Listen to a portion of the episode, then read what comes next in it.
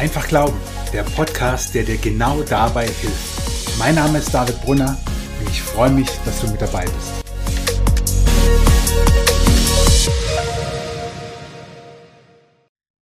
Vor zwei Tagen haben wir Ostern gefeiert und auch wenn du den Podcast später hörst, Christen feiern jedes Jahr die Auferstehung.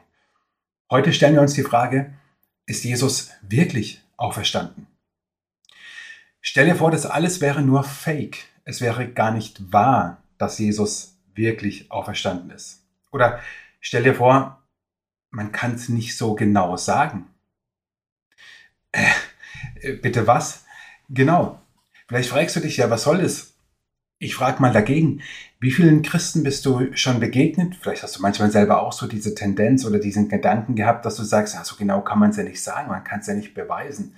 Ja, natürlich kann man es nicht beweisen. Niemand von uns war mit dabei. Doch heute wollen wir uns mal anschauen, welche Indizien gibt es dafür, die dafür sprechen, dass die Auferstehung von Jesus wirklich im Sinne von historisch, wie es die Bibel überliefert, stattgefunden hat. Ich bin ehrlich gesagt im Studium so ein bisschen aufgewacht. Ich habe ja Theologie an der Uni studiert und naja, aufgewacht ist vielleicht falsch gesagt. Ich bin eher aufgeschreckt, denn kaum jemand, egal ob jetzt Kommilitonen oder Professoren, glaubten, dass die Auferstehung von Jesus wirklich war, wirklich stattgefunden hat. Unter Theologen gibt es so ein, naja, nicht Sprichwort, aber so eine Redewendung, die sagt, Jesus ist ins Kerygma auferstanden. Kerygma ist griechisch und heißt so viel wie Bekanntmachung und was man damit ausdrücken möchte, ist zu sagen, Jesus ist in die Verkündigung auferstanden, in die Verkündigung der Jünger damals als auch der Christen heute. Also du kannst es vergleichen mit großen Personen der Menschheitsgeschichte. Also nehmen wir jetzt nur mal so die jüngere Geschichte, nehmen wir Elvis Presley, nehmen wir Mahatma Gandhi oder nehmen wir Martin Luther King. Das waren so drei verschiedene große, auf ihre Art und Weise Persönlichkeiten, die alle tot sind. Und ihre Ideen, ihre Gedanken, die leben weiter. Ihre Musik lebt weiter oder zumindest die von Elvis. Und so könnte man sagen, sie sind in die Verkündigung, in die Weitererzählung auferstanden. Sie leben immer noch.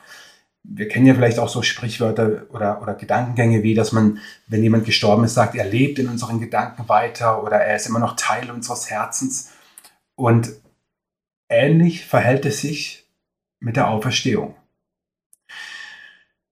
Und wenn Jesus nur so ins Kirchma, also in die Bekanntmachung, in die Verkündigung auferstanden ist, aber gar nicht in Wirklichkeit auferstanden ist, was unterscheidet ihn dann von Elvis, von Martin Luther King oder von Gandhi?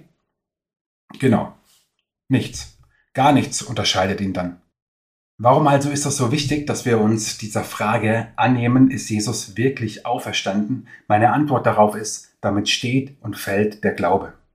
Wenn Jesus nicht wirklich auferstanden ist, also im Sinne eines historischen Ereignisses, so wie es die Bibel berichtet, dann ist er nicht der Lebendige. Dann sind auch seine Aussagen und Verheißungen nichtig. Dann können wir sie in die Tonne treten. Paulus hat es mal sehr drastisch ausgedrückt im Neuen Testament. In einem meiner Lieblingskapitel, 1. Korinther 15, Vers 17 bis 19, schreibt er folgendes. Wenn aber Christus nicht auferstanden ist, dann ist euer Glaube nutzlos und ihr seid nach wie vor in euren Sünden gefangen. In diesem Fall wären alle Menschen, die im Glauben an Christus gestorben sind, verloren. Wenn der Glaube an Christus nur für dieses Leben Hoffnung gibt, sind wir die elendesten Menschen auf der Welt. Ich finde diese Aussage bemerkenswert, weil Paulus damit klipp und klar zum Ausdruck bringt, wenn Jesus nicht wirklich auferstanden ist, dann ist unser Glaube wirklich nutzlos und dann sind wir sogar, wie er schreibt, die elendesten von allen Menschen auf dieser Welt, weil er uns nur für dieses Leben Hoffnung gibt. Weil genau dann das geschieht, was ich vorhin gesagt habe. Dann ist Jesus nur ins Kerygma, also in die Bekanntmachung, in die Verkündigung auferstanden. Und dann sagen wir so, nun, er lebt in unseren Gedanken, in unserem Herzen weiter. Aber mal ehrlich, was bringt uns das? dann ist er nicht mal für unsere Sünden gestorben. Gut, das mag er vielleicht noch, aber ohne Auferstehung, was bringt es? Also du siehst, diese Frage, die ist schon wichtig und sie rüttelt so, ich würde schon sagen, an den Fundamenten unseres Glaubens. Und ich will jetzt zwei Dinge mit dir tun oder mit dir, mit dir anschauen. Zunächst vier Merkmale biblischer Texte, speziell des Neuen Testaments Und zwar wollen wir sie mal anschauen, ob man ihnen unterstellen kann, dass sie nicht seriös sind. Damit ist noch gar nicht gesagt, ob man alles glauben kann, was dort steht. Aber ich will mit dir anschauen und die Frage stellen, können wir den biblischen Berichten jetzt positiv gesehen unterstellen, dass sie seriös sind? Da werde ich dir vier Fragerichtungen mitgeben, vier Merkmale. Und dann schauen wir uns fünf Fakten der Überlieferung bzw. der Überlieferungs- und Entstehungsgeschichte des Christentums an, die in meinen Augen darauf hindeuten und alles deutet darauf hin, dass wir es mit der Auferstehung Jesu mit einem historischen Ereignis zu tun haben, das sehr wahrscheinlich am 9. April im Jahr 30 stattgefunden hat. Also vier Merkmale biblischer Texte.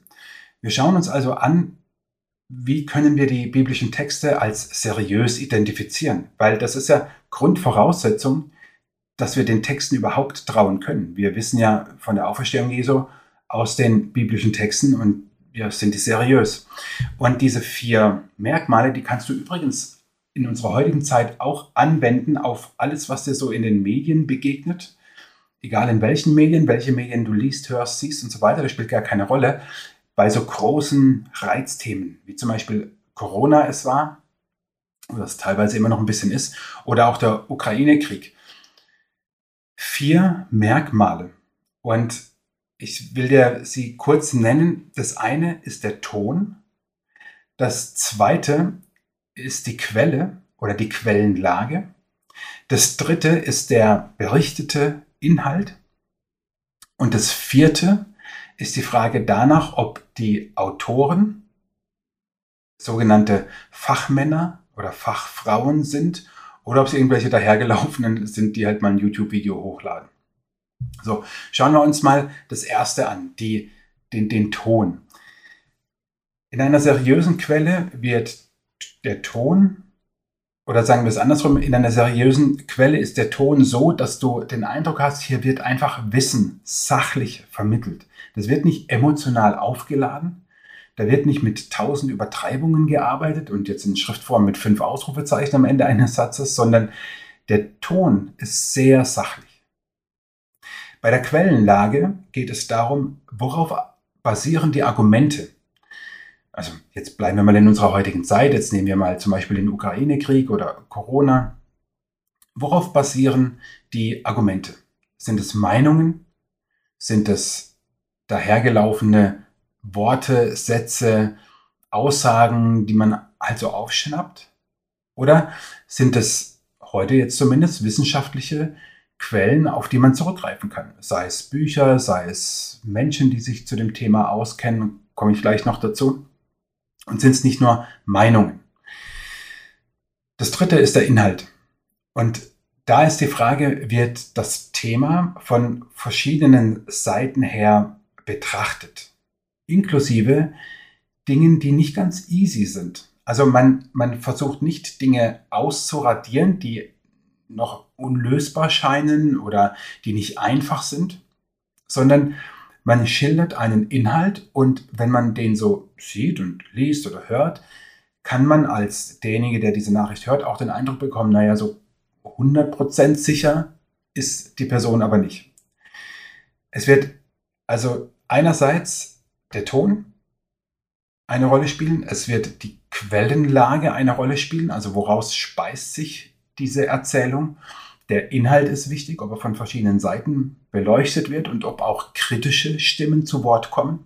Und das Letzte ist äh, Fachmann, Fachfrau, Expertenmeinung könnte man auch sagen. Also ist die Person, das Medium, was ich hier lese, qualifiziert dazu, mir zu diesem Thema eine Auskunft zu geben? Oder sind es halt jetzt irgendwelche Leute, die irgendwas sagen? So ist es ja heute leider sehr oft, ja, wenn ich mir irgendwelche YouTube-Videos oder Telegram-Kanäle anschaue, da denke ich mir manchmal, wer, ja, wer, wer, wer zeichnet dich denn eigentlich aus oder qualifiziert dich? Was qualifiziert dich, dass du jetzt zu diesem Thema angeblich so eine sachlich profunde Meinung von dir gibst? Und diese vier Merkmale, also den Ton, die Quellenlage, der Inhalt und die in Anführungszeichen Expertenmeinung, das schauen wir uns jetzt mal im Blick auf das Neue Testament an. Damit meine ich vor allem natürlich die Berichte in den Evangelien, also Matthäus, Markus, Lukas und Johannes, die von der Auferstehung von Jesus berichten, aber auch der schon zitierte Korintherbrief, 1. Korinther 15, der schon eine Rolle gespielt hat und noch spielen wird. Und jetzt gucken wir einfach mal in, ins Neue Testament. Wie ist der Ton im Neuen Testament? Du kannst selber die Bibel mal zur Hand nehmen und kannst mal irgendwelche Stellen aufschlagen. Ich empfehle dir es mal mit dem Markus-Evangelium zu versuchen, weil da wird es am allerdeutlichsten. Markus-Evangelium und dann liest du einfach mal ein paar Kapitel. Und du wirst feststellen, dass es eine sehr sachliche Sprache ist. Dass da wenig beschreibende Ausdrücke dabei sind und so gut wie keine Superlative. Nochmal, es geht gar nicht darum, sagen zu können, ich glaube das jetzt, was dort steht, sondern wir gucken nur mal die Sprache an.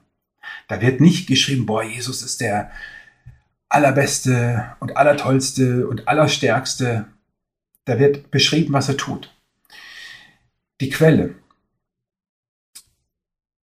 Im Neuen Testament gibt es das sogenannte lukanische Doppelwerk. Das heißt, das ist Lukas, der das Lukasevangelium schrieb und die Apostelgeschichte.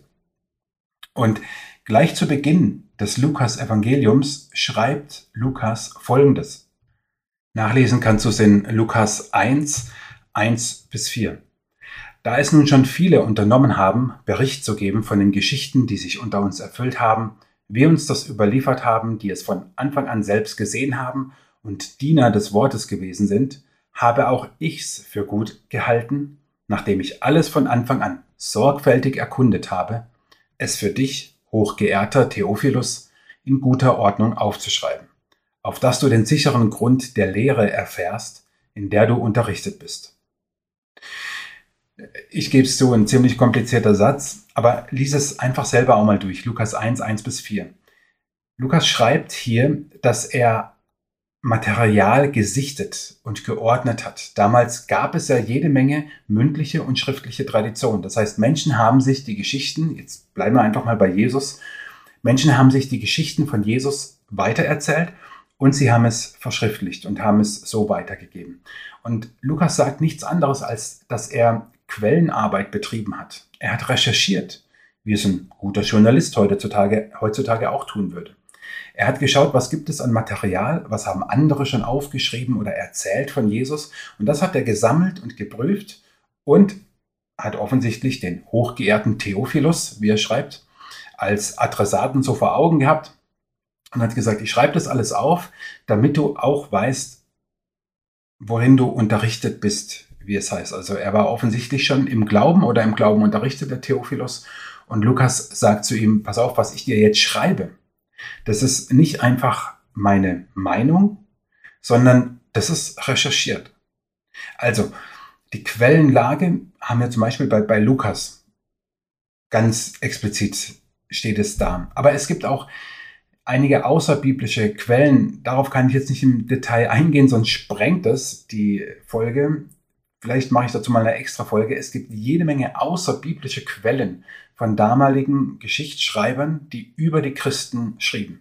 Nicht nur positiv, da standen auch andere Sachen, aber es gibt sie. Und wir können nachprüfen, und das ist unbestritten, dass die Verfasser der neutestamentlichen Texte historische Personen sind. Egal, welche neutestamentliche Schrift du nimmst, von der wir wissen, wer sie verfasst hat, es sind historische Personen. Also die, die Quellenlage ist gut und zuverlässig. Schauen wir uns den Inhalt an. Ich habe vorhin gesagt, beim Inhalt soll es darum gehen, dass Dinge sachlich dargestellt werden und dass auch Raum für Kritik, Anfrage, Zweifel da ist. Und jetzt gehen wir mal in Richtung Ostern. In Johannes 20 ist vom ungläubigen Thomas die Rede. Jesus offenbarte sich seinen Jüngern nach der Auferstehung. Thomas war nicht dabei und sagt zu ihnen, ey Leute, was ihr mir hier erzählt, das ist echt Quatsch, das kann ich überhaupt nicht glauben. Was passiert? Jesus erscheint Thomas und den anderen Jüngern nochmal. Lies es nach in Johannes 20. Oder die zweifelnden Jünger in Matthäus 28, das ist schon nach Ostern, Himmelfahrt. Jesus versammelt seine Jünger und dann sagt er ja, diese wie ich finde, auch bekannten Worte, mir ist gegeben alle Macht im Himmel und auf Erden, darum geht hin, macht zu Jüngern alle Völker und so weiter. Bevor das aber, das kannst du in den letzten Versen des Matthäus-Evangeliums lesen, bevor er das sagt, heißt es, dass er die Jünger versammelt, einige aber zweifelten. Also das musst du dir mal vorstellen. Jesus ist auferstanden, Jesus begegnete seinen Jüngern mehrmals und trotzdem zweifelten manche und nun hat Matthäus sogar gesagt, ich nehme das mit rein in mein Evangelium. Ich bringe zum Ausdruck, dass es hier zweifelnde Jünger gibt. Oder Markus 16, wie Markus von der Auferstehung Jesu berichtet. Lies es einfach mal durch, das sind nur ein paar Verse, nimm dir die Zeit. Da ist davon die Rede, dass die Frauen am leeren Grab Furcht und Zittern ergriffen hat. Also meine, ganz ehrlich, mir wird es wahrscheinlich ähnlich gehen, aber was bringt das zum Ausdruck? Das bringt zum Ausdruck, dass hier jetzt nicht ein Engelschor steht und alle singen Halleluja und tanzen, sondern da ist sowas Gewaltiges wie die Auferstehung geschehen und trotzdem Furcht und Zittern. Es gibt also in der Bibel einige Stellen und Passagen. Ehrlich gesagt, wenn ich jemanden überzeugen wollte, dass das, was ich hier schreibe, wahr ist, würde ich mir zweimal überlegen, ob ich die mit reinnehme. Denn es bringt ja zum Ausdruck, dass es Menschen gibt, die das nicht glauben können oder die zumindest in dem Moment überwältigt sind. Und der letzte Punkt ist die Frage nach der Expertenmeinung. Sind es Fachmänner, Fachfrauen, die hier schreiben? Und wenn wir das jetzt im Blick auf die Bibel betrachten, dann haben wir vier Biografien von, von Menschen, die teilweise ganz eng an Jesus dran waren, ihn begleitet haben, die sozusagen aus erster Hand berichten wir haben mit Johannes jemanden, der auch die Johannesbriefe, die Offenbarung schreibt. Wir haben das schon erwähnte lukanische Doppelwerk, also Lukas, der das Lukas-Evangelium und die Apostelgeschichte geschrieben hat. Also, wir können damit sagen, diese vier Merkmale, ob eine Quelle seriös ist oder eine Schrift seriös ist, die trifft auf die Bibel zu. Der Ton, die Quellenlage, das Recherchieren, der Inhalt, der nicht nur glorifizierend dargestellt wird, sondern sachlich und auch Raum für Kritik lässt, sowie die Expertenmeinung. Das heißt, die biblischen Texte über die Auferstehung sind seriös und sie halten einer kritischen Prüfung stand. Das heißt zwar, dass der Text an sich seriös ist, aber wie sieht es mit dem Inhalt aus, der ja die Weltgeschichte bis heute verändert hat und immer wieder verändert? Es könnte ja sein, dass zwar die Art und Weise, wie geschrieben wird, dass das alles okay ist, aber der Inhalt sind Lügen und Fake News. Auch wenn das ja zugegebenermaßen zumindest in unserer heutigen Zeit äußerst selten in einer sachlich sauberen Tonalität und Art und Weise geschieht. Aber es könnte ja sein.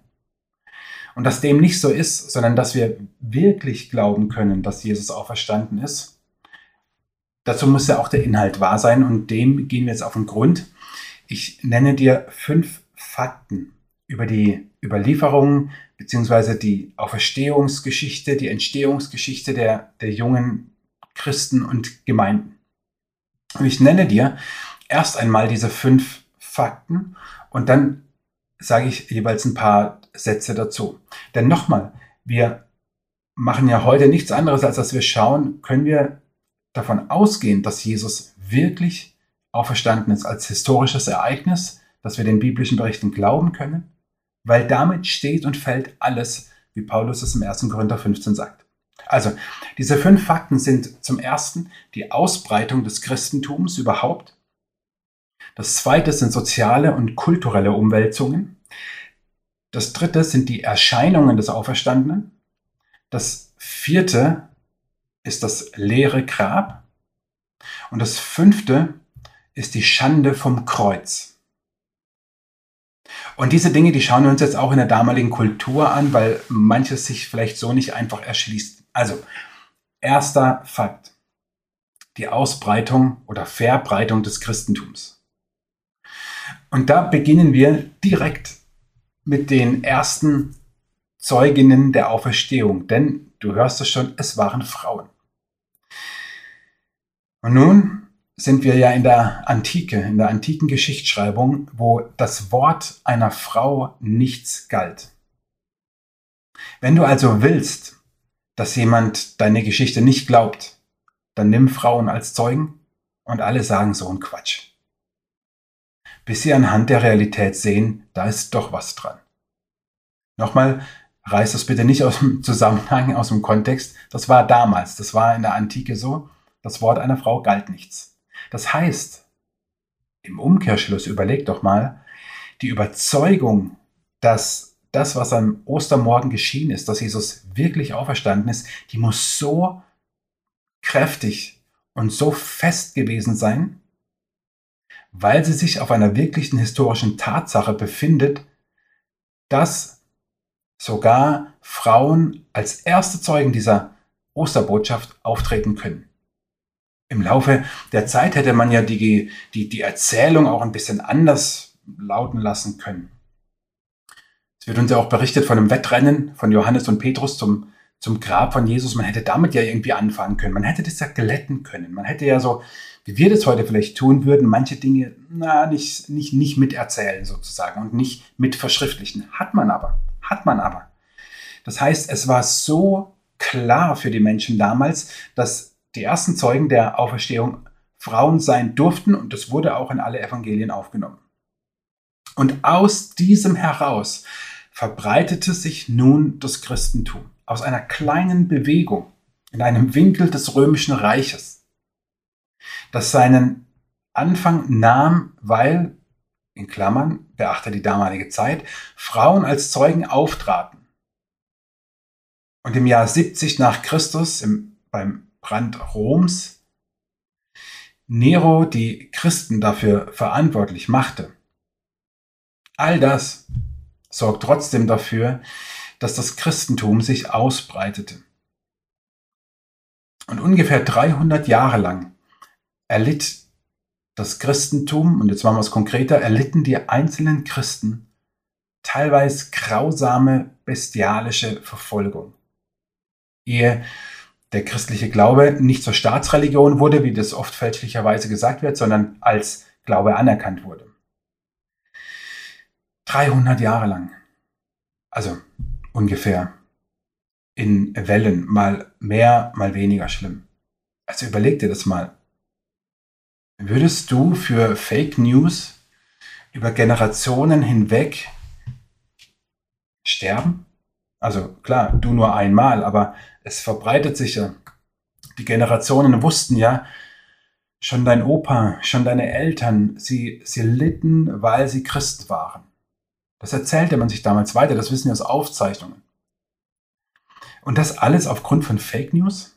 Also für mich ist die Ausbreitung des Christentums überhaupt also dass es nicht unterging, der größte Beweis dafür, dass wir es mit der Wahrheit zu tun haben, wenn wir sagen, Jesus ist auferstanden.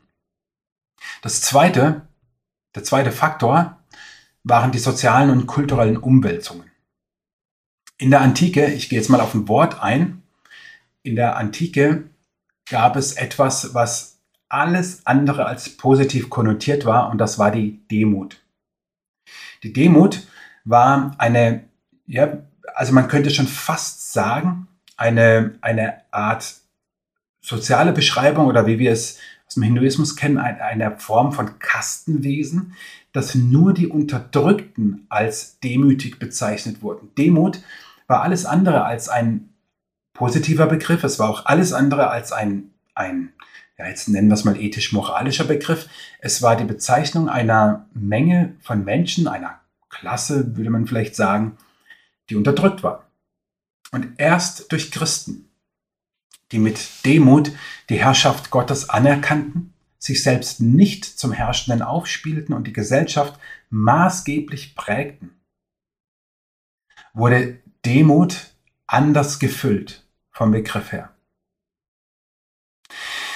Und Christen taten das, indem sie sich zum Beispiel für diejenigen einsetzten, die in der damaligen Zeit nichts galten. Ich habe eben schon gesagt, dass Frauen ähm, in dieser patriarchalischen Gesellschaft leider einfach wenig galten. Was viele aber nicht wissen, ist, dass zum Beispiel Kinder noch weniger galten. Also Kinder waren das schwächste Glied in der, in der Kette. Also alle, alle romantisierenden Vorstellungen von einer, von einer Familie, damals zur Zeit Jesu in der, in der antiken, in, in dem antiken Setting, das können wir eigentlich getrost mal beiseite schieben. Das gab es in der Form nicht. Oder sehr, sehr selten. Aber nicht nur Kinder, zum Beispiel auch Witwen, die dadurch, dass ihr Mann gestorben war, kein Einkommen mehr hatten. Wir wissen es auch, dass Christen sich für den Schutz des Lebens schon ganz früh eingesetzt haben.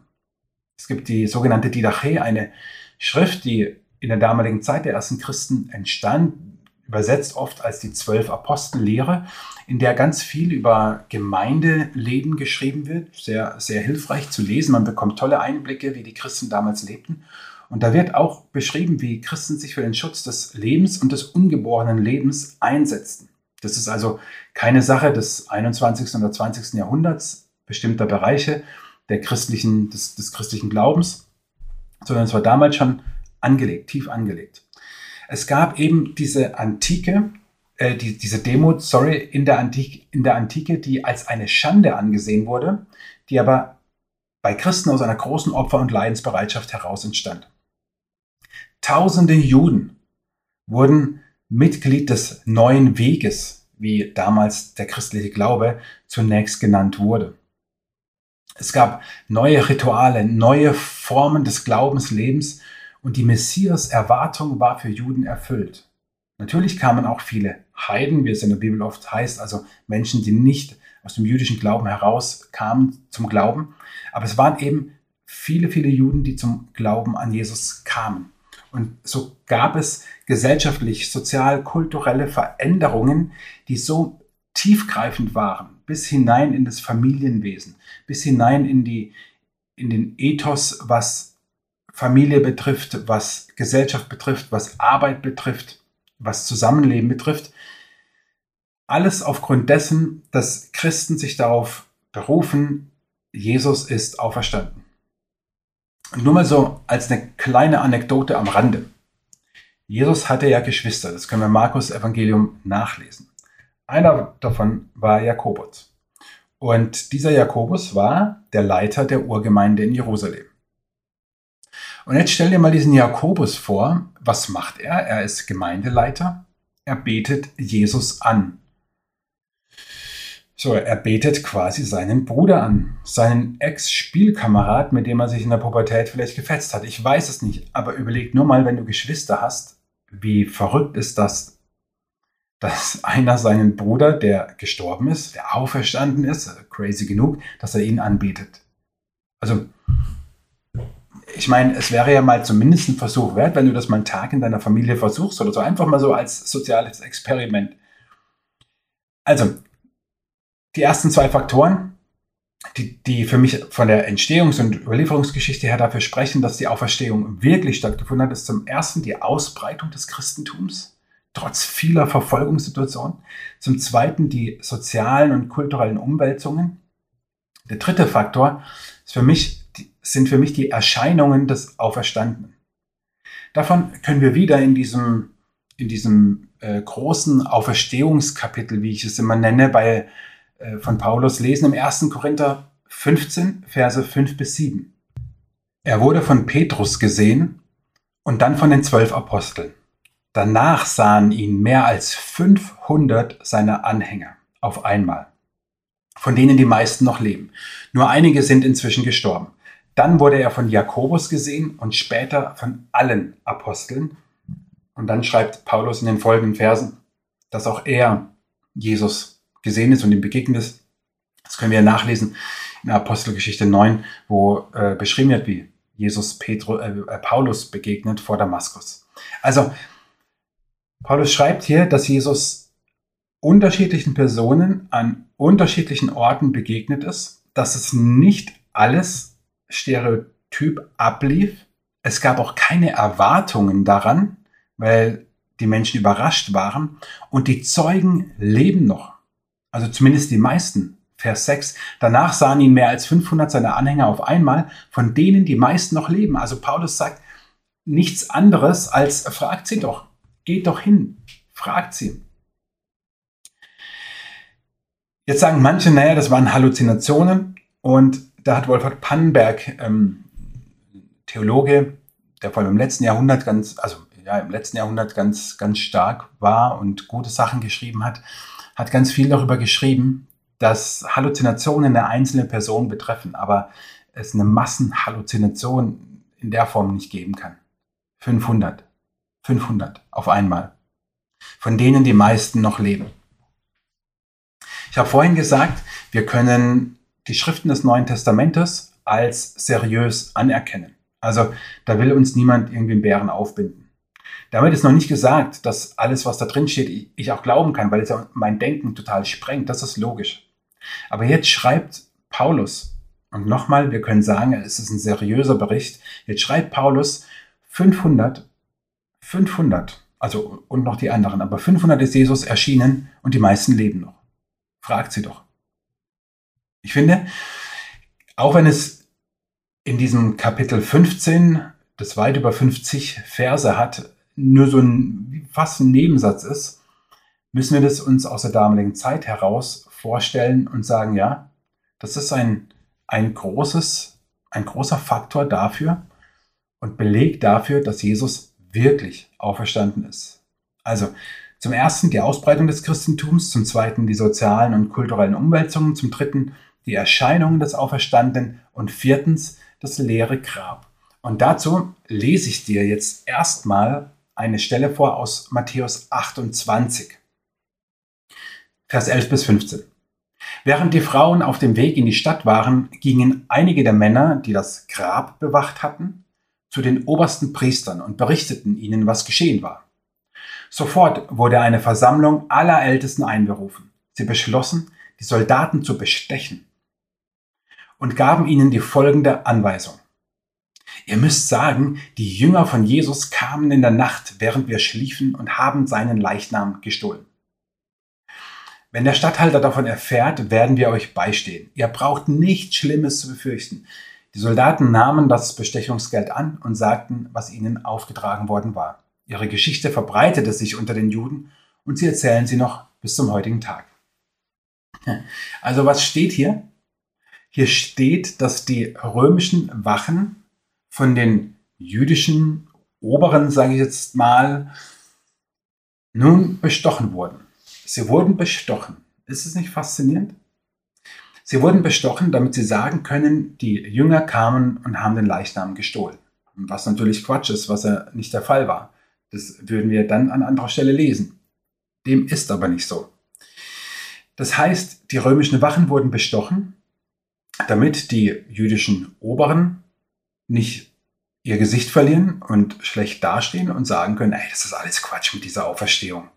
Die Soldaten sagen es doch selber, der Leichnam wurde gestohlen. Aber sie wurden dafür bestochen.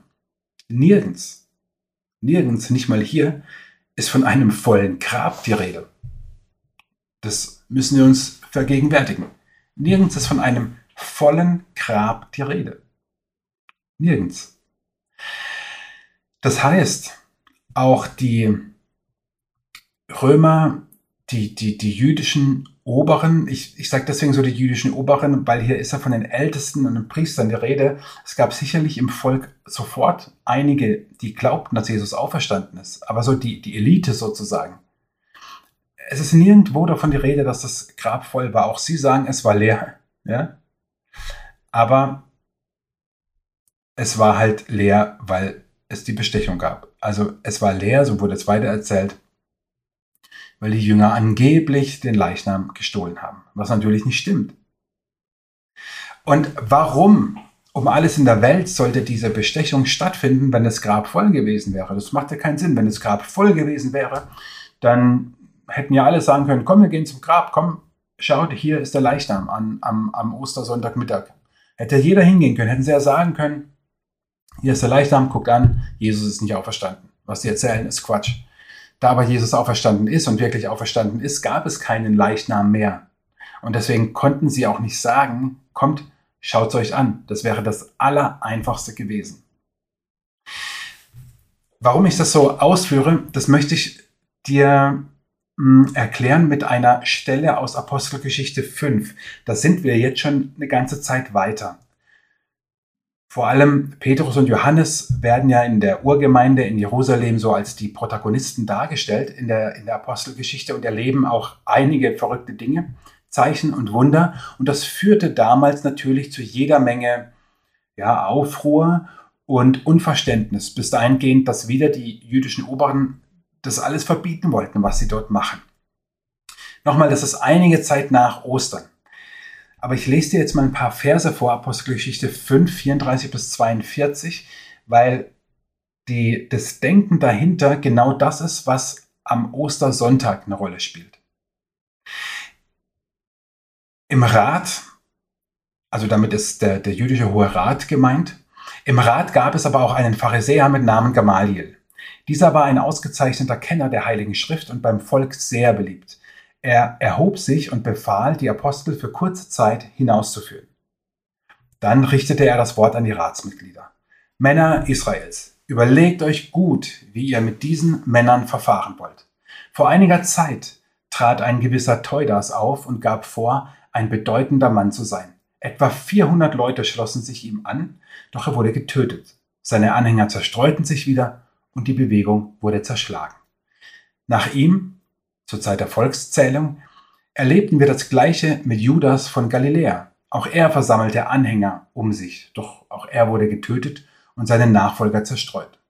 Deshalb rate ich euch, diese Männer in Ruhe zu lassen. Wenn es ihre eigenen Lehren und Taten sind, wird das Ganze bald scheitern. Wenn es jedoch von Gott ist, werdet ihr sie nicht aufhalten können. Und am Ende stellt ihr womöglich fest, dass ihr gegen Gott selbst kämpft. Der Hohe Rat hörte auf Gamaliel. Man ließ die Apostel vorführen und auspeitschen. Bevor sie wieder freigelassen wurden, befahl man ihnen nochmals nie wieder im Namen von Jesus zu sprechen.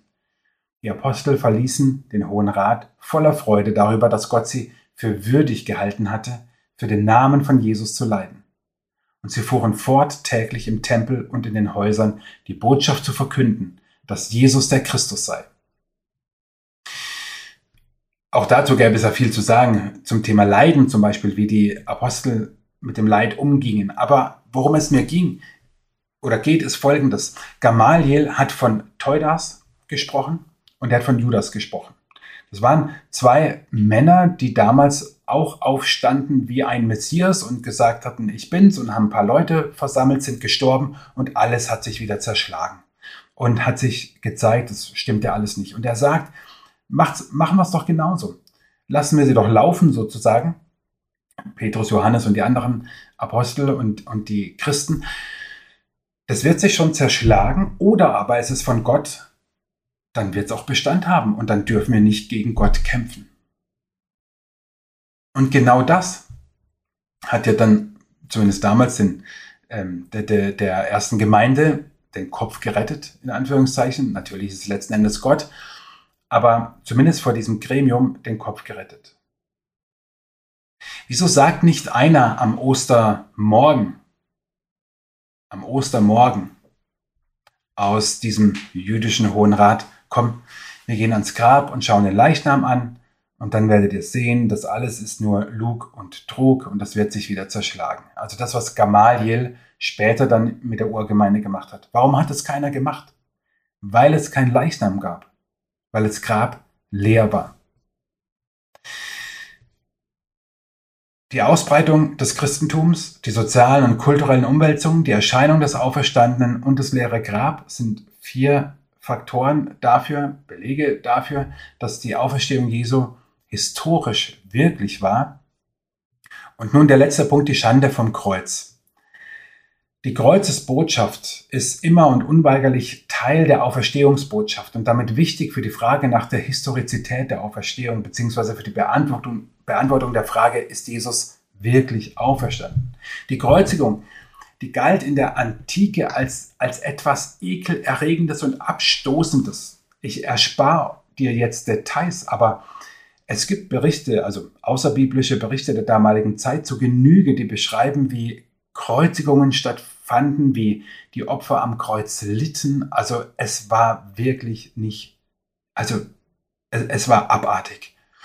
Deswegen hat auch übrigens der ähm, hellenistische Schriftsteller Lukian versucht oder, oder wollte, den Buchstaben T, weil, weil der ja an das Kreuz erinnert, aus dem Alphabet zu streichen.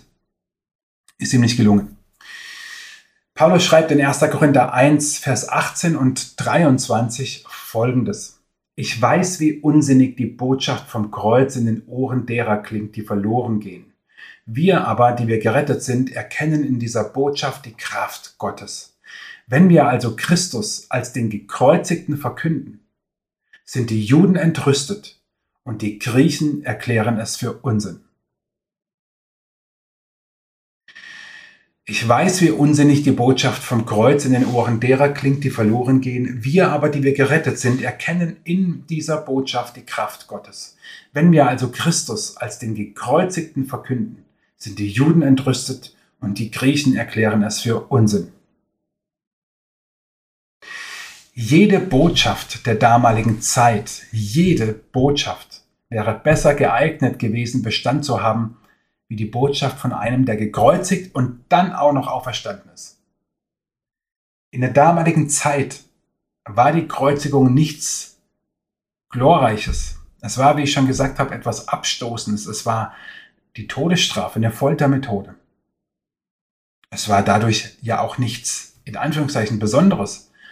Es war ja bekannt, was der Kreuzestod war. Aber diese Kombination aus der Schande des Kreuzes und der Auferstehung, beides zusammen.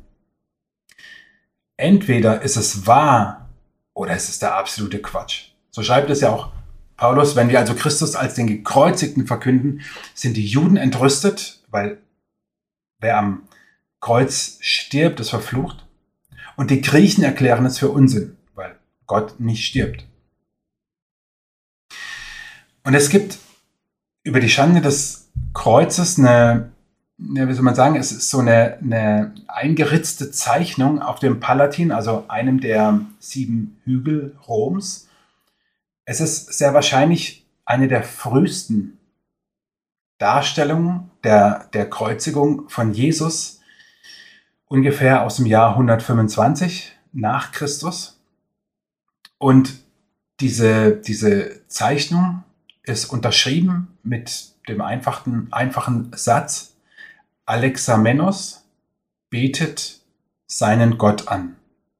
Oder Alexamenos betet Gott an. Jetzt denkst du vielleicht, was ist daran besonders? Das Besondere ist, dass an dem Kreuz ein Esel hängt. Das ist aus dieser Zeichnung sehr gut herauszufinden. Du kannst es einfach googeln, dann wirst du es finden. Alexamenos betet Gott an und du siehst einen Eselskopf. Also es war eine Schande. Das, das Kreuz war nichts, aber rein gar nichts, das sich geeignet hat dafür, eine Botschaft zu sein, die die Welt verändert. Denn wir müssen immer gucken, in welcher Zeit ist diese Botschaft entstanden, aus welchem kulturellen, gesellschaftlichen Umfeld kommt es her. Und diese Botschaft vom Kreuz ist ja unweigerlich mit der Botschaft der Auferstehung verbunden. Und eine, eine so, in den Augen der Römer, der Griechen, eine so sinnlose Nachricht, eine so sinnlose Nachricht zu verwenden, dass ein, eine ganze Bewegung daraus entsteht, das entbehrt ja jeder Logik. Ich fasse nochmal zusammen diese fünf Punkte. Zum ersten, die Ausbreitung des Christentums überhaupt, zum Zweiten die sozialen und kulturellen Umwälzungen, zum Dritten die Erscheinungen des Auferstandenen, zum Vierten das leere Grab und fünftens die Schande vom Kreuz. Also als Fazit können, ja müssen wir sagen, die Auferstehung Jesu ist historisch und wirklich geschehen. Die Berichte des Neuen Testamentes sind nicht nur zuverlässig, sondern die Folge daraus, diese fünf Faktoren, zeigen uns, dass es wahr ist, was wir in Ostern feiern. Und denn, denn damit steht und fällt der Glaube. Wieso soll ich an ein Märchen oder eine Legende glauben? Nochmal, ich zitiere es dir nochmal, weil ich es so wichtig finde. Paulus, 1. Korinther 15, 17 bis 19. Wenn aber Christus nicht auferstanden ist, dann ist euer Glaube nutzlos und ihr seid nach wie vor in euren Sünden gefangen. In diesem Fall wären alle Menschen, die im Glauben an Christus gestorben sind, verloren. Wenn der Glaube an Christus nur für dieses Leben Hoffnung gibt, sind wir die elendesten Menschen auf der Welt. Aber es geht noch weiter. Das habe ich dir vorhin nicht vorgelesen. Vers 20 und 21. Nun ist aber Christus als erster von den Toten auferstanden. So wie der Tod durch einen Menschen, Adam, in die Welt kam, hat nun durch einen anderen Menschen, Christus, die Auferstehung von den Toten begonnen. Ich liebe dieses, dieses Ende begonnen. Jesus ist der Erste, der auferstanden ist und jeder, der an ihn glaubt, der wird auferstehen zum ewigen Leben mit Gott. Und dann endet dieses Auferstehungskapitel 1. Korinther 15 mit den Versen oder am Ende 55 bis 58. Tod, wo ist dein Sieg? Tod, wo ist dein Stachel? Denn die Sünde ist der Stachel, der zum Tod führt, und das Gesetz verleiht der Sünde ihre Kraft. Wir danken Gott, der uns durch Jesus Christus, unseren Herrn, den Sieg über die Sünde und den Tod gibt. Deshalb bleibt fest und unerschütterlich im Glauben, liebe Freunde, und setzt euch mit aller Kraft für das Werk des Herrn ein. Denn ihr wisst ja, dass nichts, was ihr für den Herrn tut, vergeblich ist. Ist Jesus wirklich auferstanden? Mit guten Argumenten und stark begründet kannst du sagen, ja, definitiv. Ich hoffe, dass diese Gedanken dir helfen, einfach zu glauben in einer immer komplexer und komplizierter werdenden Welt. Wenn du den Podcast positiv bewertest, wäre das cool. So werden auch andere auf den Content aufmerksam. Gerne kannst du den Podcast auch weiterempfehlen. Darüber würde ich mich sehr freuen. Vielleicht gerade diese Folge dass du sie jemandem weiterempfiehlst, wo du sagst, das würde ihm gut tun, so ein bisschen Fundament und Argumente dafür zu bekommen, dass die Auferstehung von Jesus Wirklichkeit ist. Ich wünsche dir Gottes Segen und freue mich, wenn du auch beim nächsten Mal wieder mit dabei bist. Ich hoffe, diese Folge hat dich ermutigt und inspiriert, einfach zu glauben. Schreib mir gerne dein Feedback und deine Fragen an info at david-brunner.de oder auf Instagram. Ich freue mich, von dir zu lesen.